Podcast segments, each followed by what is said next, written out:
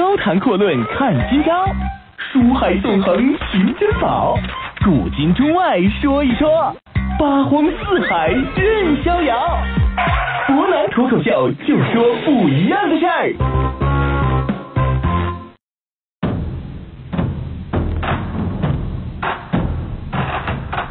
听众朋友，大家晚上好，欢迎您收听今天的博南脱口秀。我们都知道一句话啊，这个话呢，经常被用在教育学当中，说这一个人的童年经历啊，在很大程度上呢，会影响这一个人他一生的经历，他一生做事的方式，他的性格和情绪啊，跟他童年所经历的事儿呢，都是有着密不可分的关系。为啥伯南本来说历史一上来要讲一句教育学啊？很简单的，我们今天得说一下啊，给李靖带来功业，同样呢，也给大唐帝国带来很麻烦的一个人物萧显。老萧呢，实际上啊，我们昨天就提到了啊，他一切的这个经历呢，你说他简单吧，不简单；你说他不简单吧，其实也不复杂。他的这个身份呢比较特殊啊，昨天我们提了，说他这个身份呢跟李家、跟这个李唐有着密不可分，同样也是怎么算也算不太明白的这个关系。总而言之啊，人家绝对称得起是皇亲国戚，但可惜的是，他并没有往这条道上走。按道理来说呢，你只要过好你的日子。保准你一辈子荣华富贵也是可以的，但是命运偏偏总是跟他开有意思的玩笑。昨天我也提了啊，正是因为他亲爷爷啊站队最后站错了，你说你投降投降谁不好，偏偏投降这个陈国。公元五百八十九年啊，隋朝一伸手就把陈国给灭了，于是呢，萧显他爷爷萧衍一家就成了当朝的公敌，十恶不赦的叛徒。而当时呢，这个萧显只有六岁而已。从这一天开始，小萧显就过上了鲁迅当年在《呐喊》里边所写的这个日子啊。原话怎么说？说几乎是每天他就出入于制铺和药店里了。药店的这个柜台正和他一般高啊，制铺的是比他高一倍。他从高一倍的柜台之外呢，送上衣服或者首饰去啊，在五位里啊接了钱，然后呢，再到一样高的柜台去给他久病的父亲去买药。我们说这是很难的一件事。当然呢，这以上呢是鲁迅所写的话啊。萧显呢比鲁迅跑的地方呢要少一点啊。去完当铺呢，他也不用去药店给他爹抓药了，因为啥？因为他爹当年也被杨坚给宰了，只剩下一个孤苦伶仃的母亲。可是呢，六岁的萧显并不知道他的父亲已经不在了。每次出去买完东西之后啊，受到别人所谓的污蔑之后啊，他心里边都很难过，跑回家里边呢，一遍又一遍的哭着，管他母亲需要他的爸爸。但是每一次所得到的不是什么安慰，而是呢母亲的训斥。有的时候呢，比训斥还不如的，就是他母亲比他还痛苦的眼泪。这叫啥？这叫心灵上的痛苦和暴击呀！在遭受一次又一次的折磨之后啊，他也终于从别人的轻蔑的眼神和母亲痛苦的眼泪当中明白，他爹是再也回不来了。而且啊，他爹之所以回不来，跟那个所谓声势浩大的隋帝国是有着极其密切的关系。正是因为他，他爹就不在。于是呢，萧显在很幼小的时候，他的心灵呢就开始变硬，而且变冷。复仇的火焰呢就开始逐渐在心里边不断的去燃烧。这把火是越烧越烈，没有人能够救他啊！我们说，包括他自己，在这场火焰当中，最终的结果也就是被燃为灰烬。这谁都知道，复仇的结果只能带来更大痛苦。但是还是那句老话，叫“未经他人苦，你莫劝他人善”。萧显的这个痛苦，常人理解不了。他所做的抉择，常人也理解不了。这种状况一持续，就整整持续了十五年间。公元六百零四年啊，隋炀帝杨广当上皇帝之后呢，萧显这位苦大仇深的前贵族青年啊，才算是终于啃上了自己曾经杀父仇人的儿子的送来的大礼物啊。为啥？因为呢，他的这个关系，昨天我们说了，当朝皇后萧皇后啊，是谁？他呢是皇后的侄子，可以说呢，他现在的这个运气开始逐渐的变化。首先呢，小萧显就被任命为了罗川县的县令。其实有些时候啊，谁都承认啊，生存和仇恨比起来，还是生存更重要。所谓道德嘛，在有些人看来呢，生死存亡之间，这个道德只不过是一个工具而已啊。当然呢，萧显心里边明白，现在自己之所以侍奉杀父仇人的儿子，原因很简单，我要啊借彼之力攻彼之身，然后想办法把他整死。所以说呢，在这个县令的位置上啊，萧显呢这一待就是待了十三年的时间啊。有些人说呢，这萧显能力一般；也有人说呢，是这个炀帝啊担心他官越来越大之后会造反。当然，总而言之吧，萧显确实在这个地方一闷就闷了十三年，一直闷到公元六百一十七年天下大乱为止。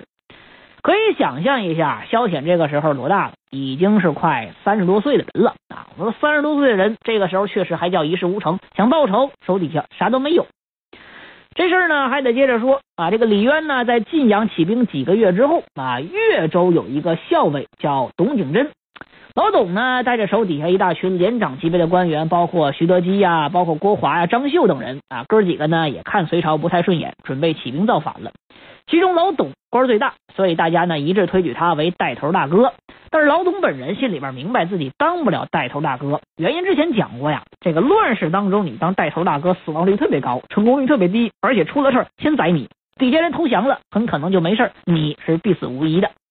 所以说呢，老董就找了一个理由，说自己呀身份低微，不能服众，就把这事儿给踹出去了，并且呢顺道就把当时的这个罗川县令萧显给拽了出来。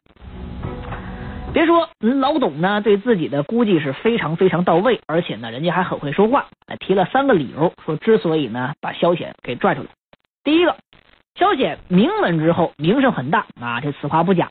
第二个说萧显呢有梁武帝萧衍的遗风，宽仁大度啊，这个就属于纯粹是胡扯了。第三个呢，我们说呀，说隋朝的官员戴官帽叫啥？叫进贤官啊，叫启良，这是另外一个称号。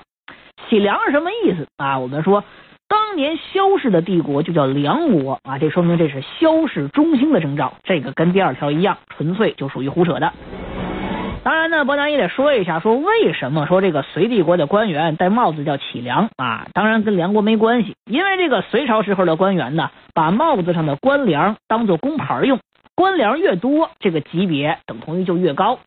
这个办法其实挺实用的，就等同于啥呢？你在脑门之上刻了一个大公章啊，这两个不认识的官员一见面，一数对方脑门子上你几根梁子啊，立马就知道你到底是该耍官威呀，还是马上点头哈腰啊。这一下其实挺好用的。言归正传啊，说萧显在得到董景真等人的支持之后呢，啊，人家二话没说，终于算是把压积了几十年的仇恨全都给释放出来。就在这一年啊，公元六百一十七年农历十月份，萧显呢在罗川县就自称梁公，举起了造反的大旗。不到五天的时间之内呢，周围这些土匪纷纷归附，多达五万来人。于是呢，萧显的势力就和之前的这个薛举啊、李轨一样啊，得到了火箭一般的飞速增长。首先啊，他手下的上将胡苏儿就攻克了豫章郡，杨道生呢拿下南郡，张绣平定了灵表一带，岭南呢也在炀帝死后立马就归降了。于是，在公元六百一十八年，萧显就自立为帝，设置百官，全都按照原来的梁帝国的旧制啊。实际上，他的这会控制的范围已经到了三峡一带，南边呢到了越南一带，北距汉水，这个地盘是相当的广大，而且总兵力已经达到将近五十万人，一瞬之间就成为南方实力最强的枭雄，没有之一。但是为啥伯南之前说呀，说这个萧显的势力他是比不上老窦啊，就窦建德呀，也比不上李密那边，因为他内部的问题比较大啊。可以说萧显这边从起兵开始到他彻底玩完，内斗就没停过。其实原因呢几方面，首先最主要的一点就得说老萧啊，他本人的军事水平极其有限，而且从一开始我们说了，他是被人给拽上来的，就等同于他没有属于真正自己的部队。萧显呢，在罗川举兵造反之后，第一个率军来投奔他的不是什么好玩意儿啊，是当地著名杀人不眨眼的大土匪。这哥们姓柳，叫沈柳山，姓沈，叫沈柳生。哥们呢，在归顺萧显之前，还和萧显底下的部队互砍过一阵，而且把萧显揍的是大败亏输。后来他发现呢，这个岳阳一带的大佬们呢，都把萧显给拽出来，而且萧显造反了。之前的县太爷我打他，这次造反肯定不一定啊，不一样了。而且呢，他知道这个萧显一旦造反之后，声势会越来越大，很担心啊。包括董景珍这帮大佬们会来揍他，于是就害怕了。害怕呢，琢磨来琢磨去，我毕竟打过他啊，我在心里边还占有优势，干脆我就投奔了萧显。萧显呢也不计前嫌，他自己知道他计前嫌也没辙，就把这个呃小沈同志，应该叫老沈同志啊，封为了车骑大将军。在这个沈柳生的示范作用之下呢，五天时间啊，归附来的土匪大约有五万多的啊这个人物。但是呢，这个老沈呐，毕竟是土匪出身啊，土匪出身的大部分人都有一个毛病，拥兵自重，而且做事呢不走脑子。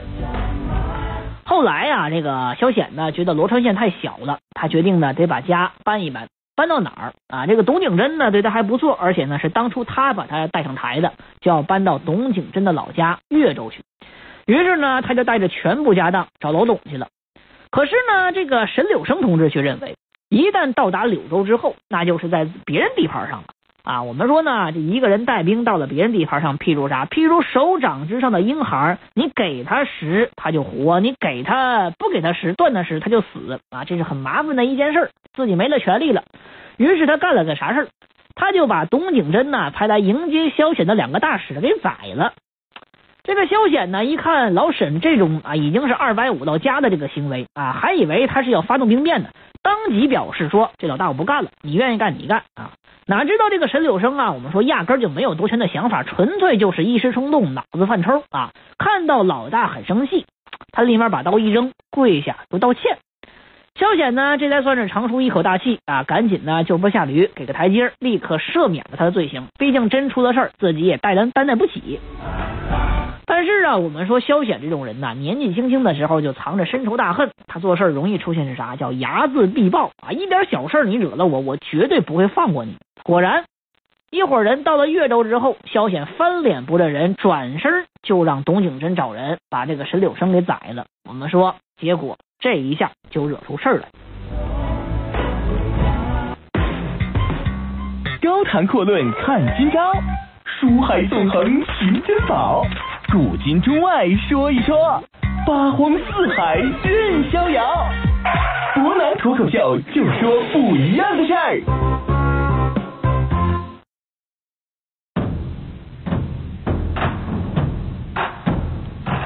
我们说萧显杀人之前呢，他压根就没想这么多啊。但是呢，他完全没想到自己宰了这个老沈同志之后，这一下算是出了大事为啥？我们说他很看重的这个董景珍啊，当初把他扶上位的这个人，发现呢，老萧啊，实际上呢就是一个有点事儿没点事儿就喜欢找事儿的人，而且这这人呢心眼特别小。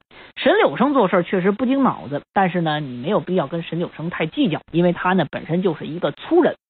沈柳生这一死啊，董景珍认为呢，老萧这个人靠不住，必须拥兵自重。结果呢，我们说哥几个开始自己玩自己的，地盘就越来越大。这事儿刚开始啊，萧显呢没有任何办法，因为一句老话嘛，叫寄人篱下，不得不低头。后来呢，随着这个所谓的梁帝国啊，这个公司越来越大，越来越强之后，老萧呢就开始有威信了。然后呢，他就觉得自己要利用各个军阀之间的矛盾啊，各个击破，叫啥？叫裁军兴农，说好听点呢，这是为了国家发展；说难听点，人家就是变相要夺了诸将的兵权。大司马董景珍啊，这个当初把他扶上位的人，人这个时候已经是当朝大司马了。董景珍的弟弟啊，小董同志第一个站出来表示反对，说我要造反了。没过多久之后呢，小董造反的事就败露了啊，就被萧乾给宰了啊。同时呢，我们说呀，当时啊，董景珍在知道这个事之后啊，很紧张。因为萧显呢下诏要表示赦免董景珍，让他赶紧返回江陵，就是现在萧显的首都。董景珍又不傻啊，他知道这个时候他的弟弟造反，当然造反之前没通知他。而且萧显这个人做事向来就是这样，心狠手辣，一点事儿就一定要死劲的报复你啊，很害怕，怎么办？他转头就跑了，而且跑到老萧的对头这边唐朝。不久之后呢，萧显要派遣手下的上将啊张绣啊去追杀这个董景珍，还真就把老董给灭了。于是呢，他把张绣提拔为了尚书令。结果张绣这个人呢，那跟三国里边那个张绣不一样，那个张绣很谨慎，这个张绣一点也不谨慎，哥们不长记性。一拿到权力之后，也开始居功自傲，就走上了董景珍的老路。当然呢，他没老董运气那么好，还没来得及造反，就被萧显给宰了。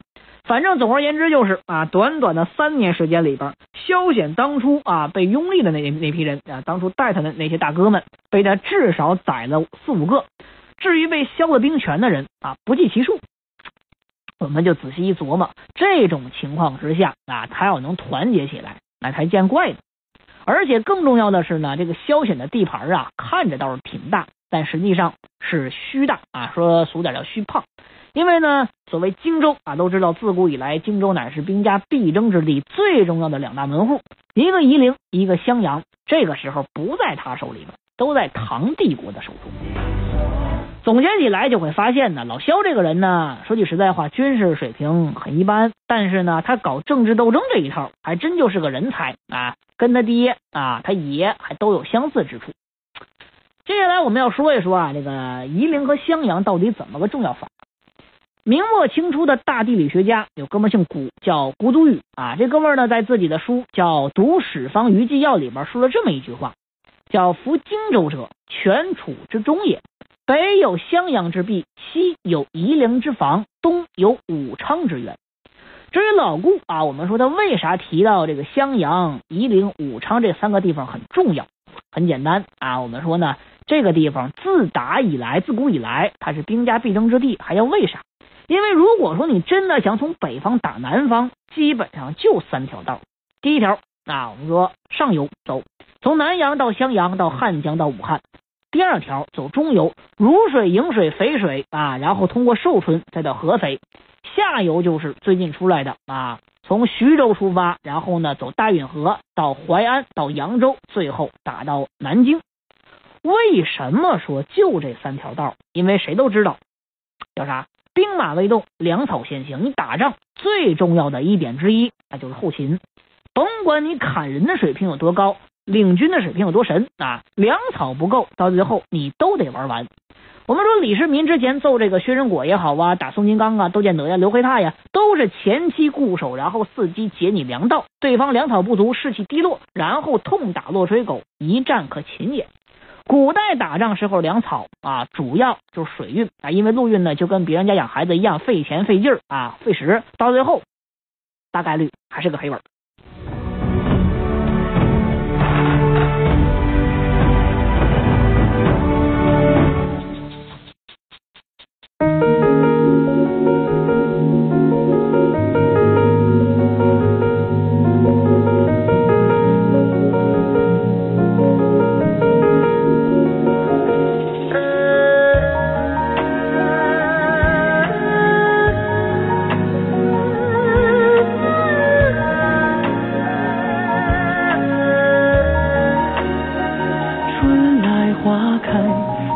天随风起飘落桃红满地落水三千